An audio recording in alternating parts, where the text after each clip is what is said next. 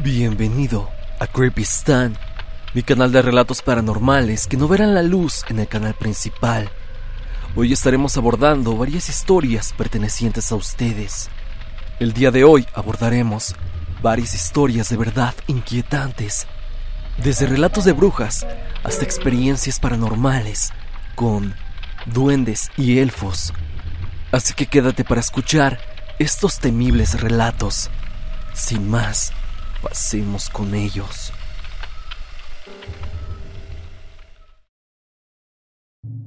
Sucesos extraños en un retiro espiritual. Hola Stan, mi nombre es y soy de Tlaxcala, pero prefiero mantener mi anonimato, ya que es una anécdota que viví con más personas en un grupo religioso. Además, conservo amistad y comunicación con ellos actualmente. Soy suscriptora de tu canal desde hace tiempo y pensé mucho en enviarte lo que nos sucedió, pues ocurrió en un retiro espiritual en el cual no debemos comentar nada sobre las dinámicas para que las personas que quieran vivirlo, de alguna forma, lo vivan sin prejuicios. Pues bien, era un día viernes y ese día entran las personas al retiro. De pronto llegó una chica y al momento de hacer su registro nos percatamos que traía un elfo. Lo traía en sus manos, el cual se lo pedimos porque no podía tenerlo por ser algo en contra de las creencias religiosas. Ella lo entregó, lo pusimos en una bolsa de plástico y lo colocamos en la capilla. En la noche de ese día, todos adornamos la capilla, pusimos un tapete de serrín y sobre el tapete colocamos canastas con pan, vino para consagrar y otras ofrendas. Terminamos el altar cerca de las cuatro y media de la mañana y al salir de la capilla cerramos con llave para después ir a dormir y cuando salimos percibimos un olor fétido en donde dormíamos. De esto simplemente lo ignoramos, incluso hicimos bromas al respecto. A la mañana siguiente el encargado nos despertó bastante molesto, porque dijo que alguien le había mordido a los panes de la ofrenda. Nos paramos y fuimos a ver, y efectivamente los panes tenían pequeñas mordidas, como si fueran de un ratón. Lo extraño es que el tapete de acerrín que rodeaba la comida estaba intacto. Entonces comenzamos a hacer hipótesis de lo que pudo haber sucedido, y de pronto alguien recordó que en ese lugar habíamos dejado al elfo, y fuimos a checar que siguiera ahí, en donde lo habíamos dejado. Y sí, efectivamente seguía ahí. Uno de mis compañeros comenzó a bromear y a jugar con él. Y te lo juro, Stan, su rostro de pronto parecía que había cambiado de expresión. Y era como si nos viera con una cara de molestia. Entre todos le pedimos que lo dejara en paz y que lo pusiera en la bolsa de plástico donde estaba. En la noche de ese sábado había una dinámica en donde se hace una fogata. Trata de que en un papel escribes pecados y cosas que ya no quieres en tu vida, para que quemes todo aquello que te hace alejarte de Dios. La intención es que te puedas liberar. En ese momento, un compañero le preguntó a la dueña si quería quemar al elfo, y ella dijo que sí. Pero un momento antes de lanzarlo a la fogata se detuvo y empezó a llorar. Dijo que no podía porque era como su hijo. Después de un tiempo lo lanzó al fuego y en cuanto cayó a la fogata, otra chica que estaba viviendo el retiro salió corriendo a un lugar que estaba completamente oscuro. En cuanto la vimos correr, algunos compañeros y yo salimos detrás de ella. Cuando la alcanzamos tenía la cabeza agachada y cuando nos volteó a ver, su cara había cambiado completamente y comenzó a retorcer su cuerpo y a hacer una especie de sonido parecido a los gruñidos. Mis compañeros trataron de tranquilizarla, pero comenzó a agredirlos físicamente porque su fuerza era superior. Cabe mencionar que esta chica era realmente muy pequeña. Medía aproximadamente 1,55 y era delgada. Como las cosas habían salido de control, la llevamos a la capilla donde ya se encontraba el Santísimo y algunas otras personas haciendo oración. Fue sumamente difícil meterla porque le pegaba a quienes estuvieran cerca. Cuando por fin la metimos, su fuerza era tanta que cinco compañeros míos la tenían agarrada para que no se moviera, uno en cada extremidad y un quinto sosteniendo su cabeza. Empezamos a leer versículos de la Biblia referentes a la liberación, cuando de pronto, no sé de qué forma, estiró su brazo y arrancó varias hojas de una de las Biblias de una chica que estaba cerca leyendo. Su boca sacaba espuma y se reía con una voz grave. Era una escena horrible sacada directamente de una película de terror. Mi coordinadora le preguntaba su nombre y ella solo se reía. Ella decía que quien sea que fuera, en nombre de Dios, le ordenaba que dejara el cuerpo de la chica, a lo que solo se retorcía y trataba de agredir a mi coordinadora. De pronto, una de las chicas que estaban haciendo oración se desmayó y segundos después comenzó a temblar y de pronto con su dedo estaba haciendo algo como escribir sobre el piso. A alguien se le ocurrió acercarle una hoja y un lapicero y ella estaba ahí acostada y podría decir que inconscientemente comenzó a escribir versículos bíblicos, mismos que empezamos a leer y solo así comenzaron a calmarse las cosas. De pronto la chica, que estaba como poseída, soltó un grito muy fuerte y parece que se desmayó por unos momentos y de pronto despertó como si nada hubiera pasado. Su voz y su rostro regresaron a la normalidad. Se le ungió con aceite y se quedó en la capilla con nosotros. Sentimos que había pasado cerca de media hora pero cuando vimos el reloj nos dimos cuenta que habían pasado cerca de cuatro horas. Durante toda esa noche se estuvieron escuchando sonidos arriba de la capilla, como si hubiera palomas muy grandes que aleteaban, y en las ventanas tocaban como si alguien quisiera entrar. Al día siguiente, al ir a limpiar donde estaba la fogata, vimos que el elfo nunca se desintegró del todo, como nosotros pensábamos. Solo estaba quemado pero decidimos dárselo al sacerdote porque él sabría qué hacer. Para nosotros, la energía, o quizá un ente maligno que estaba en el elfo, salió y tomó a quien estuviera más débil espiritualmente. Yo no digo que los elfos sean malos, pero eso es lo que nos sucedió al tratar con uno. Bueno, Stan, esta es mi historia, vivida ya hace algunos años. Espero de corazón que la puedas leer y te lo agradezco si es que lo hiciste. Para finalizar, te anexo una imagen del elfo como el que tenía la chica.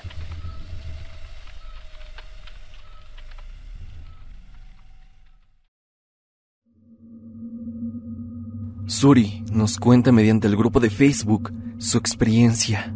Hola Stan y comunidad en general. Esta es mi historia. Hace casi 11 meses tuve mi segundo bebé, después de 8 años Realmente no sé si fue un ente o una bruja que se quería llevar a mi bebé a los pocos días de haber nacido. Si no mal recuerdo, tenía dos días de que nos dieron de alta y en la madrugada, entre sueños y adolorida aún de la cesárea, tuve un episodio de parálisis del sueño, o más bien como lo conocemos regularmente, la subida del muerto. Entre ese episodio percibí que mi teléfono estaba reproduciendo música Quise apagarlo, pero no podía, como que algo me lo impedía. Al no poder moverme, y entre mi desesperación, vi una sombra negra arriba de la cama, ya que dormíamos mi esposo, el bebé y yo en la misma. La parálisis fue pasando poco a poco, pero al tratar de voltear del lado de donde estaba durmiendo el bebé, esa sombra negra jalaba a mi pequeño, poco a poco.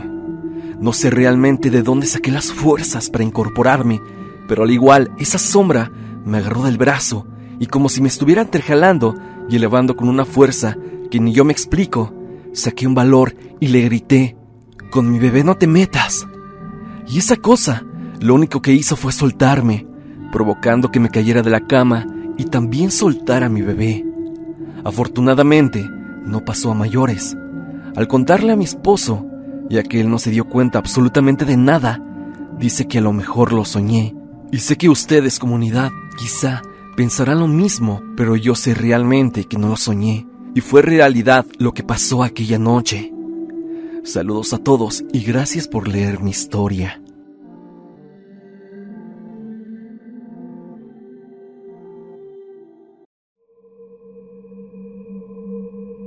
Mi encuentro con una secta Roberto Montenegro nos comparte su experiencia mediante el grupo de Facebook. ¿Qué tal están? Te cuento algo que no debimos de haber visto. Para ponerlos en contexto comunidad, hay que saber que yo me dedico al cosplay. Hace poco me disfracé de cierto personaje y entonces decidimos ir a un cerro para tomar fotos y pasar el rato ahí. Grave error. Todo iba bien hasta que empezó a salir humo de otra parte del cerro. Entonces decidí ir junto con mi grupo de amigos para ver qué pasaba. Subimos y lo que vimos nos paralizó del miedo. Vimos un pentagrama con velas alrededor y varias personas encapuchadas con varios libros. Todo era muy cliché por decirlo así. Ellos traían a varios animales, los cuales empezaron a sacrificar mientras hablaban en algún dialecto extraño, el cual supuse era latín, pero no estoy 100% seguro. Esta situación era extraña, ya que no era muy tarde, aunque sí, ya estaba oscuro. Y aquí es donde pasó la situación más extraña que vivimos ahí.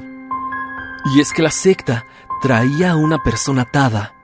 La colgaron de los brazos y a esta la acusaban de bruja, debido a que ella, y esto dicho por los mismos integrantes, estaba provocando diversos problemas entre los mismos miembros de la secta. Nuestros corazones estaban al límite y sentíamos que nos verían en cualquier momento, pero algo nos hacía seguir viendo. Tal vez nos arrastraba al morbo, o tal vez queríamos ver si podíamos hacer algo por aquella chica. Al momento de querer grabar, parecía que no funcionaban los teléfonos ni la cámara, ya que no podíamos hacer nada con los aparatos. Decidimos irnos antes de que empeorara la situación. Al alejarnos de ahí, todos los aparatos volvieron a funcionar correctamente. Ya una vez que empezaron a funcionar los aparatos, empezamos a investigar y resulta que desde hace más de 150 años se dedican a sacrificar personas acusadas de brujería en ese cerro, ya que ahí habitantes fueron acusados por sacrificar animales y personas con el fin de poder realizar actos ante el diablo y se formó una especie de secta para evitar sacrificios humanos.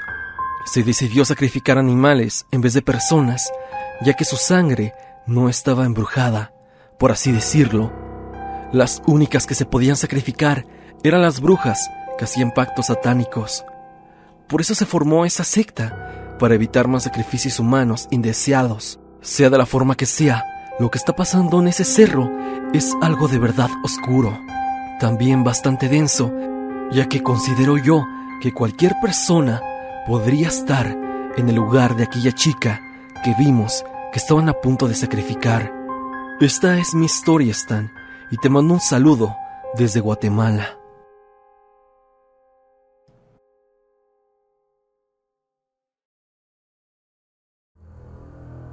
Cintia nos escribe en el grupo de Facebook una historia peculiar mientras trabajaba como elemento de la Guardia Nacional. Hola comunidad, quisiera platicarles mi experiencia. Yo trabajo como elemento de la Guardia Nacional y en uno de los tantos patrullajes que damos entre la sierra y pueblos alejados de las ciudades, nos tocó atender un reporte sobre que habían localizado una fosa, lugar donde organizaciones se deshacen de los cadáveres.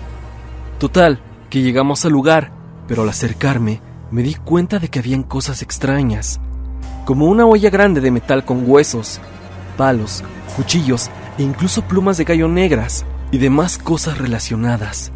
Todo esto me hizo recordar a la religión del palo mayombe, donde se realizan unos rituales similares a estos. Al llegar los peritos y demás servicios gubernamentales, nos apartaron y nos limitaron a solamente resguardar el lugar. Al cabo de un rato, los forenses terminaron de hacer su trabajo y uno de ellos nos dijo lo obvio, que era brujería. Y dijo que algunas personas lo hacen para tener más poder. La verdad, yo no soy muy creyente de estas cosas, pero mientras estábamos platicando sobre el tema, un compañero se desplomó sin razón aparente. Lo tuvimos que llevar al hospital más cercano, que estaba como a media hora del lugar de donde nosotros nos encontrábamos. En el transcurso del camino se despertó y en un estado como de trance repetía constantemente, Déjenme, déjenme, tengo que regresar a casa. Todos nos quedamos estupefactos, ya que nunca había pasado algo así. Tiempo después, llegamos al hospital y lo tuvieron que sedar, ya que estaba muy histérico. Después de un día entero, lo dieron de alta y todo transcurrió igual que siempre. No sé qué le habrá ocurrido a mi compañero o si tuvo que ver con lo que encontramos aquel día, pero al parecer esas prácticas son muy comunes en esa región del país, de la cual no puedo decir nombre por razones de seguridad. En fin, esa es mi historia. Tengo muchas más que te contaré en otra ocasión. Sin más me despido y agradezco su atención. Laura Guzmán nos comparte una experiencia de verdad intrigante. Hola comunidad, hoy les traigo una experiencia muy rara que se puede considerar aterradora, pero hay distintas anécdotas de este tipo de experiencia y hoy se las cuento. La primera vez que supe que pasaba algo así fue en la casa de mi abuela. Mis primos y yo fuimos a un cuarto que estaba en el segundo piso. En él nos quedamos jugando aproximadamente una media hora, sin ningún rastro de ruido o algo paranormal. Sin embargo, al pasar esa media hora, comenzó una serie de sucesos extraños, del cual quiero hacer mención. Es de una serie de ruidos que se empezaron a escuchar. Estos eran simultáneos. A la vez, escuchabas en el techo y en las ventanas. Era como si estuvieran tocando y también golpeando en el techo. En las paredes se escuchaba una serie de rasguños. Aguantamos esta serie de ruidos aproximadamente 15 minutos hasta el momento en el que yo comencé a ver una sombra fuera de la ventana. Pero si recordamos que es un segundo piso y si tomamos conciencia de qué rayos hace una sombra afuera de la ventana a las 3 de la mañana, cuando todos notamos la sombra, no nos quedó de otra más que salir de ese lugar casi corriendo. Tomamos todo lo que habíamos subido para jugar, ya que eran unos cuantos juegos de mesa, de los cuales podemos mencionar barajas y un dominó. Cabe destacar que hay un suceso extra en este día, pero de este yo no fui testigo. Al bajar y estando más en calma, en la habitación donde yo dormía y la compartía con mi prima, que estuvo conmigo en todo momento, ella con un poco de temor me dijo, Creo que tú no te diste cuenta que cuando salimos corriendo, nosotros dos estábamos peleando para ver quién cerraba la puerta del cuarto, y al no querer hacerlo, ninguno de los dos, regresamos ambos al mismo tiempo, pensando que nos iba a dar menos miedo. Pero nos arrepentimos al instante, pues al regresar notamos que en el espejo, que está en el fondo de la habitación, al cerrar la puerta, había un rostro de mujer, la cual parecía estar dentro del espejo, viéndonos nos dio mucho miedo, pero no queremos hablar de esto. Sabemos que nadie nos va a creer. Eso me dijo mi prima que vio junto con mi otro primo. Al escuchar esas palabras venir de ella, no sé si es mi imaginación o yo ya había visto a esta mujer en la casa de mi abuelita, pero cuando ella me la describió, yo me la imaginé y también se la describí, y cuando detallé su pelo, sus ojos, el tipo de cara que tenía, mi prima me dijo, Rayos, no sé si tú también la viste desde fuera, pero creo que también se podría ver desde la ventana, porque sí, efectivamente es así como la describiste. Al terminar estos sucesos, un mes después, aproximadamente mi prima volvió a su casa y me dijo con temor, Oye, me da miedo decir esto, pero creo que me traje el espíritu con el que estuvimos conviviendo todo ese tiempo. Pero aquí no se me ha presentado como una mujer, y yo no fui la primera en verla. Después de leer eso en su mensaje, le dije que cómo estaba eso, que me contara qué fue lo que pasó. Ella vive en un segundo piso, en una casa en la cual su cuarto queda frente al de su hermano. Y su relato es el siguiente, que será contado desde su perspectiva. Es que mi hermano él fue el que me dijo. Yo vi cuando le contó a mi mamá que escuchaba rasguños en su techo, pero no parecían ser de un animal que él conociera. Y ya ves que nosotros tenemos nuestros perros, pero no alcanzan a subirse allá. Mi madre le dijo que quizá fueron los perros del vecino, pero igual que nosotros, ellos, a lo mucho, suben a los perros al segundo piso, ya que solo tienen dos niveles, y nosotros somos los únicos que podemos subirlos al tercer piso. Mi hermano me dijo, después de que él ya sabía de las experiencias que yo había vivido contigo, mi hermano me dijo, a ver tú, yo sé que tú sí me crees, te reto a quedarte en mi cuarto conmigo una semana a ver si es cierto que no pasa nada. Pasaron dos días y no sucedió nada, pero el tercer día le dije, pues ya me quedé dos y no ha pasado nada, así que no te creo. No voy a aguantar dormir en tu cuarto un día más, ya que hace mucho calor.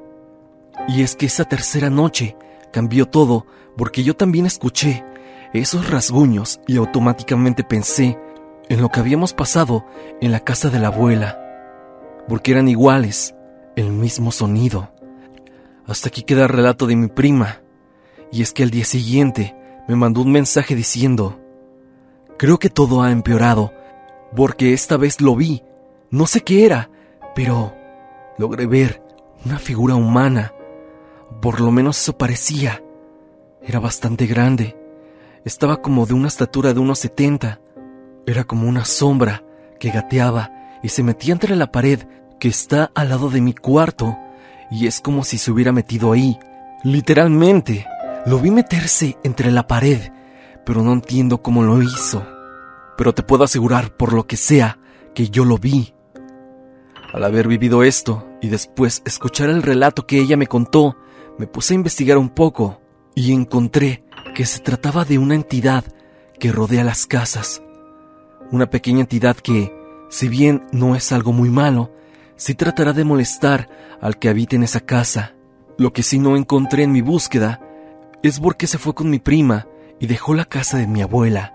Hasta el momento no ha pasado nada más fuerte, pero si sucede algo, créanme que se los estaré comentando. Esta es mi historia, Stan. No es tan fuerte, pero es completamente real. Y espero que si yo visito a mi prima, no me traiga a casa a esa entidad.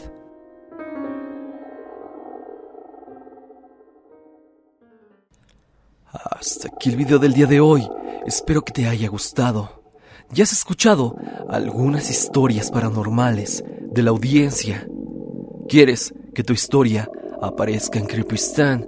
No lo dudes y envíamela al correo evidencia.tristan.gmail.com o bien únete al grupo de Facebook y compártela con la comunidad.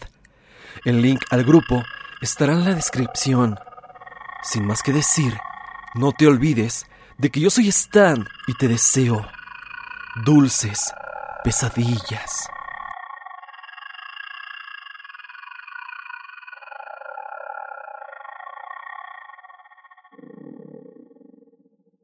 Hello, it is Ryan, and I was on a flight the other day playing one of my favorite social spin slot games on chumbacasino.com. I looked over the person sitting next to me, and you know what they were doing? They were also playing Chumba Casino. Coincidence? I think not. Everybody's loving having fun with it. Chumba Casino is home to hundreds of casino style games that you can play for free anytime, anywhere, even at 30,000 feet. So sign up now at chumbacasino.com to claim your free welcome bonus. That's chumbacasino.com and live the Chumba life. No purchase necessary. Group. Void prohibited by law. See terms and conditions. 18 plus.